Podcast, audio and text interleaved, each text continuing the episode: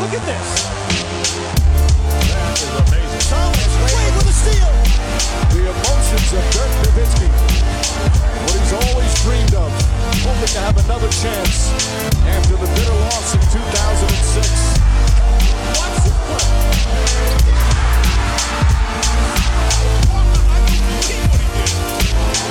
That is amazing. Hallo und willkommen zu Gut Next, dem deutschen Basketball-Podcast im Internet. Mein Name ist André Vogt und ich begrüße euch zu einer neuen Folge unseres kleinen, aber feinen Basketball-Hörspiels. Heute mit der Rapid Reaction am Dienstag und die wird präsentiert natürlich von manscape.com. Denn für mich steht natürlich wieder eine Reise an. Warum? Wieso? Wo geht's hin? Na gut, also das werdet ihr wahrscheinlich schon wissen. Für mich geht's übermorgen am 1. früh äh, am Morgen äh, nach Köln klar, äh, die Vorrunde der Europameisterschaft steht an.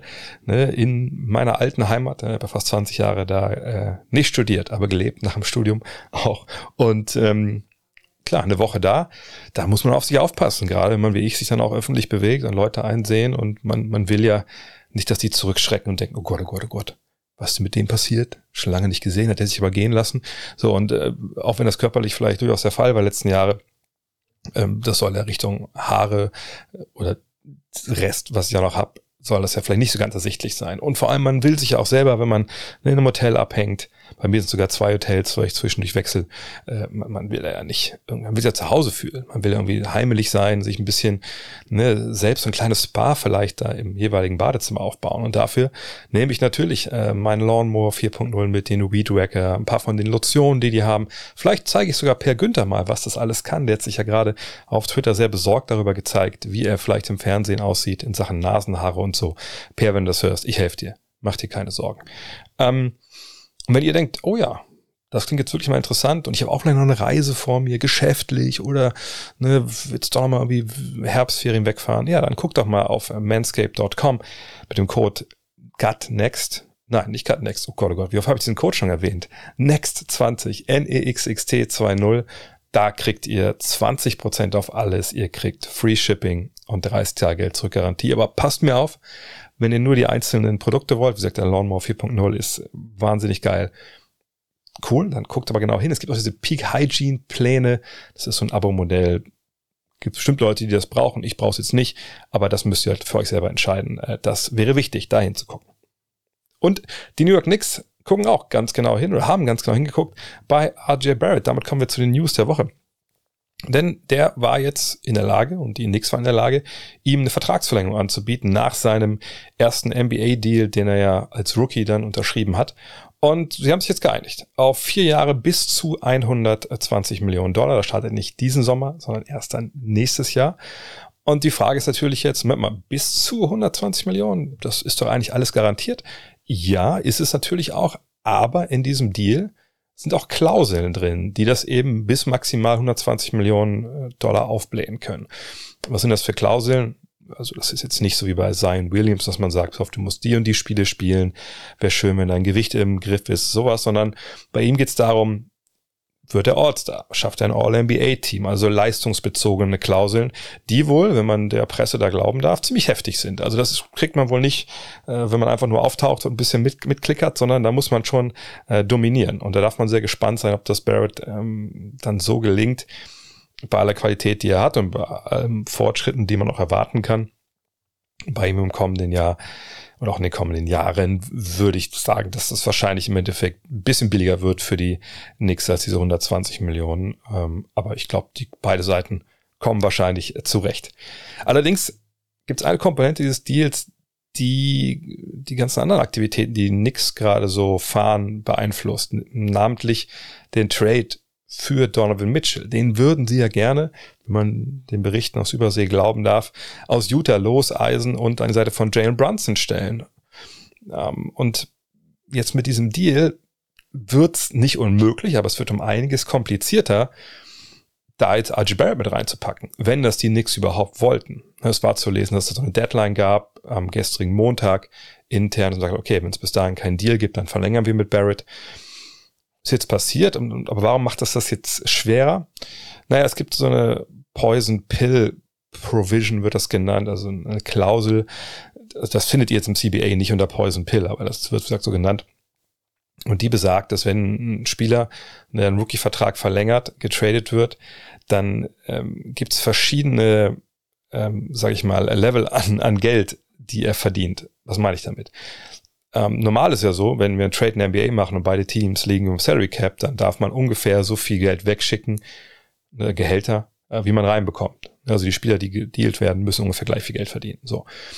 Ist hier jetzt auch so, wenn man jetzt RJ Barrett traden würde. Nur bei ihm ist es so, wird er getradet, ne, das Team, was ihn aufnimmt, das verrechnet das Gehalt, das er heute hat. Ne, das ist bei ihm dann relativ wenig, keine Ahnung, was sind das, 5, 6, 7 Millionen. Ich habe es gar nicht parat, weil es ist ein einstelliger Millionenbetrag, würde ich denken. Und aber die Nix, bei denen wird es als ausgehendes Gehalt verbucht, halt mit dem Geld, was er dann verdient. Äh, ich glaube, es ist der Mittelwert dann aus den, den, der Verlängerung. Also ne, so müssen sie mehr zurücknehmen, als sie abgeben. So, und, und das kann natürlich ein Problem sein, dann so einen Deal hinzukriegen, dass dann beide Seiten ne, Gleichgewicht sind. Von daher würde ich davon ausgehen, dass äh, jetzt RJ Barrett bei diesem Mitchell-Trade nicht mit dabei ist. Bin ich aber ehrlich gesagt vorher auch schon nicht, weil ich mir dachte, okay, also das ist ja ein junger Spieler, von dem du erwarten kannst, dass er besser wird. Ähm, wenn du Brunson, ihn und Mitchell hast, hast du da drei, die auf dem Flügel echt ganz schön Rabatzen machen können, offensiv.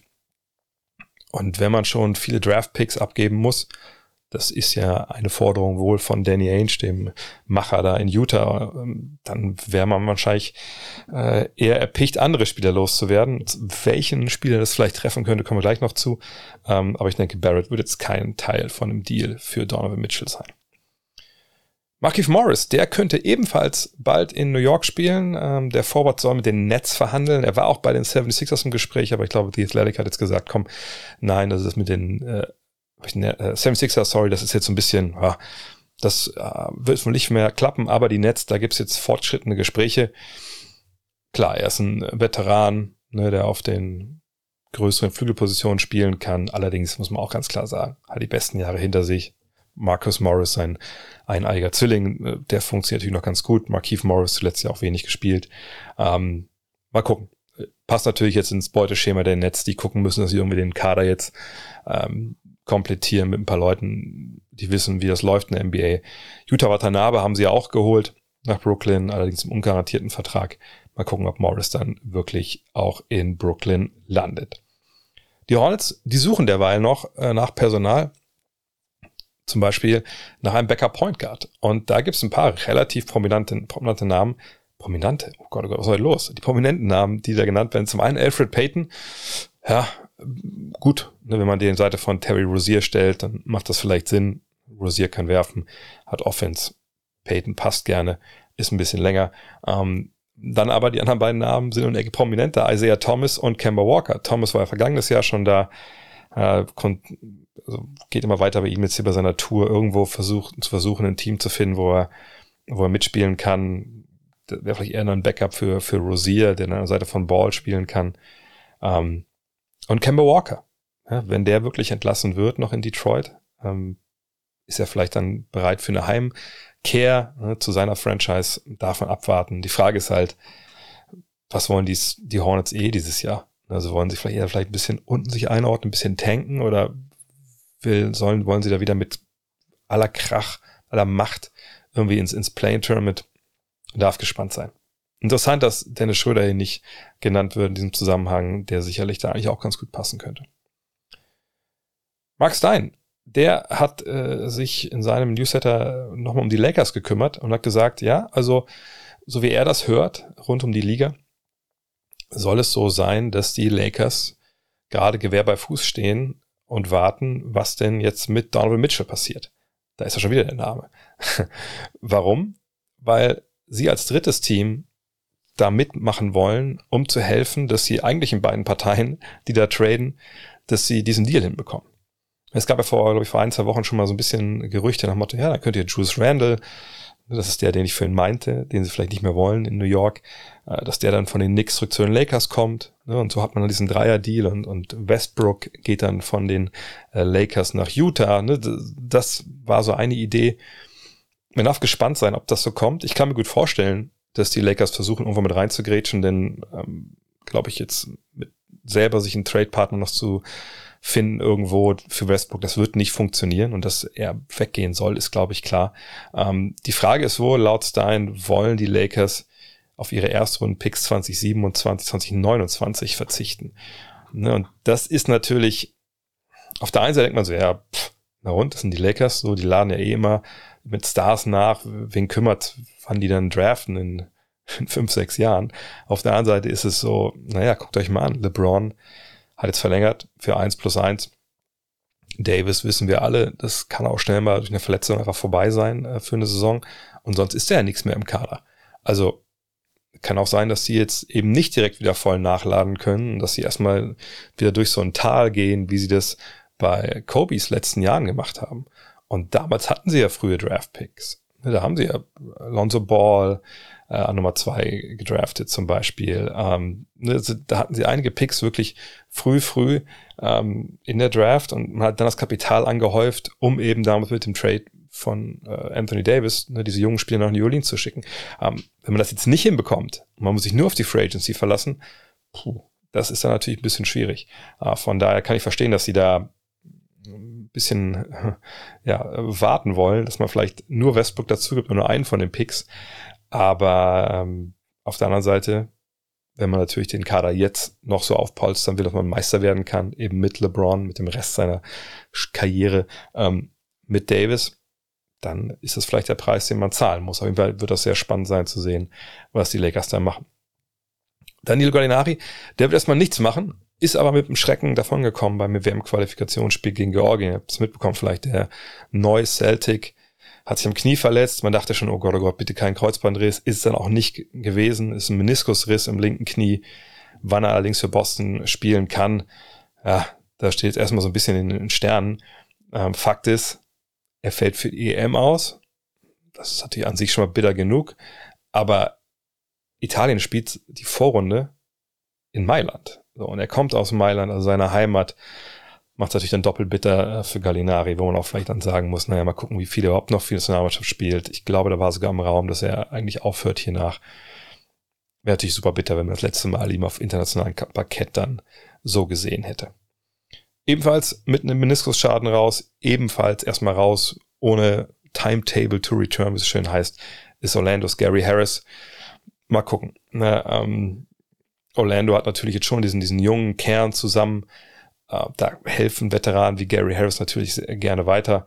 Allerdings mal schauen. Wir wissen nicht, wie, wie schwer sein Meniskusriss ist, ne, wie lange er aussetzen muss, ähnlich wie bei Gallinari. Vielleicht sehen wir ihn auch schon November oder so wieder. Da muss man mal abwarten. Jonathan Kuminga, den haben wir zuletzt in der äh, Summer League gesehen und da war vor allem ein äh, Mann nicht wirklich amused, was er da gesehen hat von Kuminga. Das war Draymond Green. Der sagt, hat, ja, also der hat ja richtig, richtig, richtig schlecht gespielt. Ähm, das war zumindest in seinem Podcast zu hören.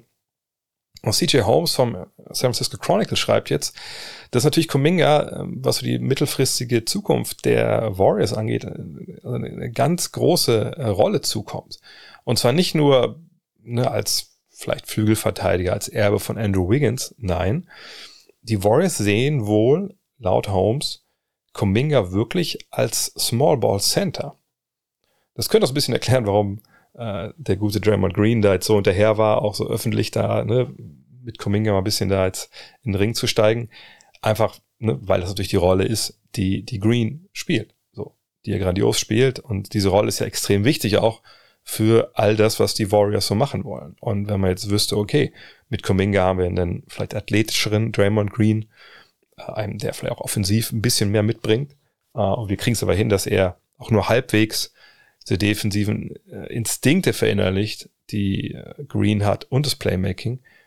Ist vielleicht sogar irgendwann mal ein Upgrade. Also ich denke, das ist ein ziemlicher Traum, dass das so passiert, glaube ich ehrlich gesagt nicht. Aber ein Small Ball Center, Kuminga, das ist sehr interessant und da, da darf man gespannt sein, was dieses Jahr, man erwartet jetzt den nächsten Schritt von ihm natürlich auch äh, Sachen Spielzeit und Einfluss, auch wenn er mal Meister spielt. Äh, das sollte man jetzt mal ganz genau beobachten. Kommen wir mal zurück zu den Knicks und zu Julius Randle. Fred Katz von The Athletic, der geht ja da in Brooklyn auch ein und aus. Und ähm, er schreibt, dass die Knicks wirklich Randall loswerden wollen. Ja, also vergangenes Jahr, ich glaube, der Angriff war zehn Punkte schlechter, wenn er auf dem Feld stand der Knicks. Ähm, seine effektive Feldwurfquote war eine Katastrophe etc. Ähm, und er, ne, ich weiß jetzt, will ich sagen, vermutet, vielleicht weiß er auch ein bisschen mehr, aber Katz schreibt halt, dass er denkt, okay, also dieser Trade von, von Donovan Mitchell, äh, ein Grund, warum das jetzt nicht noch lange nicht passiert, oder schon lange nicht passiert ist, ist eben auch, dass Randall damit dabei sein soll, ne, in diesem Deal, aber das irgendwie nicht funktioniert. So, aber er ist ja natürlich jemand, der, der viel Geld verdient. Das macht durch so ein Deal ein bisschen leichter. Nur, wie gesagt, wer will den mit den Zahlen, die er vergangenes Jahr aufgelegt hat? Ähm, klar, vor vergangenen Jahr war das super, wie er gespielt hat. Das war eine Entwicklung, die keiner hat zu kommen sehen, gerade von der Dreierlinie. Aber ne, vergangenes Jahr ging es ja halt komplett in die falsche Richtung. Und ähm, wenn die Knicks jetzt keine Erstrunden-Picks abgeben wollen dafür, ne, dass Randall irgendwo mit dabei ist, Katz schreibt halt, dass das ein Problem ist für die Knicks. Sie wollen diese Erstrunden-Picks nicht abgeben, um Randall irgendwo hinzuschicken ja, dann kann es natürlich ein Problem werden äh, mit diesem großen Deal halt für Mitchell. Cass schreibt aber auch, und das kann ich mir durchaus vorstellen, dass er sagt, hey, also wenn Jane Brunson jetzt schon da ist und du hast dann äh, Donovan Mitchell da und musst weder Barrett noch Randall abgeben, ist das nicht vielleicht genau das, was Randall braucht? Denn zuletzt ne, auf der Point Guard Position war relativ wenig los. Ähm, da kann er profitieren von, wenn er mehr Räume findet etc finde ich auf der einen Seite eine nachvollziehbare Diskussion. Auf der anderen Seite muss ich sagen, ich habe letztes Jahr relativ viel äh, New York Knicks gesehen. Ich war ja auch äh, in New York, habe mir ein paar Spiele angeguckt. Und die Art und Weise, wie Julius Randle Basketball gespielt hat, auch gerade defensiv, gut, jetzt kann man immer wieder argumentieren. Naja, wenn du vorne zufrieden bist, dann, dann gibst du hinten auch Gas. Ne, verstehe ich alles. Aber ne, auch die Art und Weise, wie er bedient wurde, wo er bedient wurde, auch vor zwei Jahren, das war ja nicht alles nur Catch and Shoot, sondern das war halt viel auch, ne, er bekommt den Ball, er geht in seine 1 gegen 1 Aktion und da war dieses Jahr einfach sehr viel schlechte Wurfauswahl dabei, komplettes Desinteresse defensiv und ich glaube, es hat der Rest der Liga auch gesehen und dass dann nur neue Guards das ändern sollen, weiß ich nicht. Ich glaube, da liegt der schwarze Peter schon bei Randall im Spind. Der muss sich mal, muss mal in sich gehen und gucken, wie, wie er Basketball spielen will eigentlich. Und von daher ähm, weiß ich nicht, ob der irgendwo einen Abnehmer findet. Aber kommt der in der Mitchell-Trade? Wie gesagt, momentan beschäftigen sich eigentlich, glaube ich, alle seriösen äh, und unseriösen äh, NBA-Journalisten in den USA damit. Und Tim McMahon von ESPN ist ja einer der seriösen. Und er war im Hoops Collective von äh, Brian Winters und er hat gesagt, naja, also so wie er es versteht, sind die Jazz schon darauf erpicht, dass diese ganze Causa Donovan Mitchell sich vor dem Start des Trainingslagers Ende September erledigt. Also dass bis dahin ein Trade durch ist. Denn kommt Randall ins, äh, kommt Mitchell ins Camp, dann gibt's nur dieses eine Thema. Äh, ich meine, wir kennen das. Also ich kenne das auch von meinen Kollegen in Deutschland. Dann gibt's dann oft, wenn es dann so ein großes Thema gibt, dann stellt jeder seine Frage zu diesem Thema. Ähm, gerade zu Beginn so eines Trainingslagers, wo es ja auch jetzt nicht groß andere Themen gibt bei einer Mannschaft, die ja, augenscheinlich jetzt darauf erpicht ist, nächstes Jahr relativ früh zu draften und hoffentlich Victor Wembanyama zu verpflichten, ähm, ne, dann, dann ist die Unruhe von Anfang an da. Mitchell wird gefragt, will er überhaupt da sein? Das willst du alles nicht haben. Von daher denke ich schon, dass McMahon da auch, auch recht hat, dass Utah das unter Dach und Fach haben will. Die Frage, die man sich da natürlich stellt, ist, okay, das wissen natürlich auch die Knicks. Denen ist es vielleicht erstmal relativ egal, ob Julius Randle äh, damit äh, das gut findet oder nicht gut findet, wenn er gefragt wird äh, in New York, ob er denn getradet wird oder nicht, denn in New York ist die Presse eh das ganze Jahr in den Sensationsstories her. Und ich denke, das ist jetzt einfach so ein bisschen so ein Game of Chicken. Also wer rückt vielleicht als erster von seinen Forderungen so ein bisschen ab, dass man sich annähern kann, dass man Kompromiss findet. Und dann, ja, grätschen die Lakers mit dazu. Gibt es ein anderes drittes Team, sagen die Lakers irgendwann, okay, passt auf, wir haben ja auch das Angebot von Indiana. Oder sagt Indiana vielleicht, pass auf, hier, wir haben Yield und Turner, lassen das Ding machen für Westbrook. Also da ist noch so viele bewegliche Teile drin, das ist alles miteinander verbunden. Das kann auch spannend werden. Nur, sind wir mal ehrlich, für heute gibt's nichts viel Spannenderes in der NBA, deswegen wird's heute eine relativ kurze Folge abschließend habe ich natürlich das Google des Tages für euch. Und ich habe eben wirklich mal investigativ äh, bin ich tätig geworden. Und zwar das Google des Tages ist äh, www.fieber.basketball slash Eurobasket slash 2022. Das ist die offizielle Eurobasket-Seite. So. Solltet ihr einfach mal eintippen und äh, auch bookmarken, weil das ist eigentlich so der One-Stop-Shop für alles, was jetzt die Eurobasket angeht. Wie gesagt, die am ähm, ersten beginnt. Zum einen, ähm, wenn ihr auf die einzelnen Spiele klickt, kommt ihr immer direkt, ähm, also hoffe ich jedenfalls. Ich habe es einmal jetzt probiert, da kam ihr auf die Seite, wo man direkt das Spiel Slowenien Deutschland hätte sehen können. Ähm, kommt direkt auf die Seite bei Magenta Sport, wo dann die Spiele angeklickt werden können, die ihr anschauen könnt. Und ihr wisst ja, ne, die deutschen Spiele sind gratis und, und ohne Anmeldung sofort zu schauen. Und auch, auch on demand. Man kann auch Tickets da direkt kaufen. Man wird umgeleitet zum Ticket-Tool. Da habe ich auch mal reingeschaut. Und das ist, finde ich schon relativ krass. Ich meine, ich hatte auch die Zahlen gesehen, wie viel, ne, ich glaube 200.000 Tickets waren verkauft worden, etc. Aber man fragt sich natürlich immer so, okay, also wie viele Tickets sind denn dann auch da für die deutschen Spiele? Und äh, puh, da ist nicht mehr viel. Also ich meine, die FIBA macht das so ein bisschen, ja, so ein bisschen komisch. Ne? Es gibt dann Tagestickets, es gibt Session-Tickets, es gibt dann äh, Tickets für ein einziges Spiel. Also da müsst ihr ein bisschen aufpassen und euch ein bisschen durchklicken. Aber in Köln sieht's eh nicht gut aus. Also zumindest die deutschen Spiele angeht. Puh, da war jetzt nur noch gegen Ungarn wirklich noch ein bisschen was da. Sonst war es wirklich absolut noch absolute Restkarten hinterm Korb, äh, die man, glaube ich, nicht empfehlen kann im Oberrang oder so. Aber Ungarn, da geht noch einiges.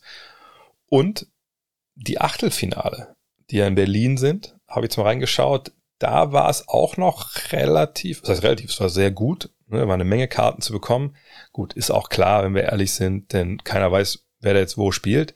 Aber man kann ja schon ein bisschen äh, gucken. Ne? Ähm, wenn ihr vielleicht nach zwei, drei Spielen ungefähr wisst, wo die Reise für Deutschland hingeht, ne, kann man ja schon mal schauen, okay, spielen ja an dem Tag, spielen ja an dem Tag. Auch da gibt's ja, glaube ich, Tages- und Session-Tickets. Da müsst ihr ein bisschen durchklicken. Aber das ist ja momentan, wenn ihr jetzt vielleicht so spät dran seid, mit Tickets für Köln, mein Tipp, ähm, beobachtet das. Wir gehen einfach davon aus, dass Deutschland es nach Berlin schafft, ins Achtelfinale und da dann einfach zuschlagen. Denn das Finalwochenende habe ich auch jetzt gesehen, Junge, Junge. Ähm, also A greift Tiefer, Fieber ziemlich tief in die Tasche. Äh, und zum anderen gibt es da auch irgendwie kaum noch gute Karten, wenn überhaupt. Von daher schaut mal Achtelfinale. Ich glaube, ähm, das, das lohnt sich. Und Viertelfinale, wenn ihr jetzt schon mutig genug seid und sagt, hey, da werden schon geile Teams zocken. Ihr könnt ja sehen, auch auf, äh, auf der offiziellen Website, ne, wenn ihr auf den, den Spielplan geht, wer dann gegen wen über Kreuz spielt. Und da kann man ja schon ganz gut vielleicht prognostizieren, wer ungefähr da ist, wenn ihr da bestimmte Spieler sehen wollt. Vielleicht macht das ja auch Sinn. Von daher, fieber.basketball slash Eurobasket slash 2022. Da findet ihr alle Infos. Momentan ist es relativ wenig, gebe ich auch gerne zu. Also die Kader zum Beispiel sind gar nicht wirklich da drauf. Stats und so nicht, aber das kommt dann alles sobald das Turnier läuft. Und vielleicht noch ein Hinweis für äh, Zuhörer in der Schweiz und in Österreich. Ich meine, dass die, ich kann das auf der deutschen Seite nicht sehen, aber wenn ihr da drauf geht, kriegt ihr auch die jeweilige Version für euer Land. Und da müsste dann auch unter den jeweiligen Partien stehen, wo ihr das sehen könnt. Entweder, glaube ich, bei Fibers eigenem Streamingdienst etc. Äh, da drauf schauen, dann werden da auch alle Fragen beantwortet. Ja, und das war's schon für heute, zumindest für äh, diesen Podcast. Hinweis, es gab äh, ja das EM-Spezial gestern, ähm, den Abschluss jetzt vor der EM, es wird ja auch die EM-Spezials während der EM geben, aber gestern habe ich mich mit Manuel Baranjak hingesetzt, haben uns eine Stunde unterhalten über die deutsche Mannschaft, Taktik, Personal, Ausblick, wirklich ein Deep Dive, viel tiefer wäre es nicht gegangen ohne Schnorchel. Ähm, guckt mal da rein, äh, lohnt sich auf jeden Fall, ist auch in dem Feed hier. Und äh, heute Abend ab 20 Uhr gibt's wieder den äh, ganz normalen Fragenstream. Und dann ab morgen startet der EM Livestream auf twitch.tv slash André Vogt. Ist powered by Tissot. Ja, begrüße den neuen Sponsor und da werde ich quasi täglich online gehen, über die Eurobasket mit euch sprechen, ähm, wir uns ein bisschen Highlights zum Anschauen, gucken, ob wir auch ein paar Szenen analysieren. Das wird, glaube ich, auch ziemlich fett. In diesem Sinne, da sehen wir uns heute Abend vielleicht. Ansonsten hören wir uns natürlich auch Freitag wieder beim Fragen-Podcast. Nächste EM-Spezial etc. Das wird gut. Haut rein. Euer André. Hello. Look at this. That is amazing. Thomas Wade with a steal. The emotion what he's always dreamed of, hoping to have another chance after the bitter loss in 2006.